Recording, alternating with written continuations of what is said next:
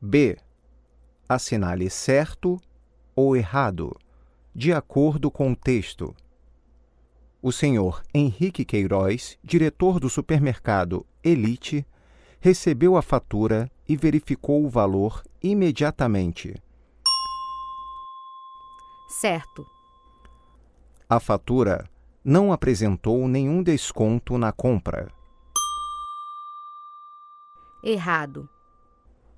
O senhor Henrique ligou diretamente para o fabricante. Certo. O senhor Carvalho, dono da fábrica, não atendeu ao telefonema do senhor Queiroz. Errado. O desconto na fatura foi de 10%. Certo.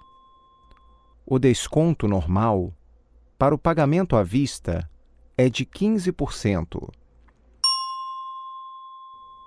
Certo.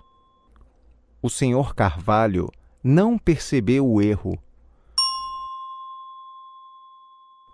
Certo. O número da fatura e a data não estão certos. Errado.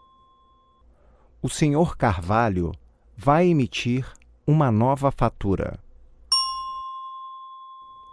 Certo. O senhor Queiroz não aceitou o erro da fábrica. Certo.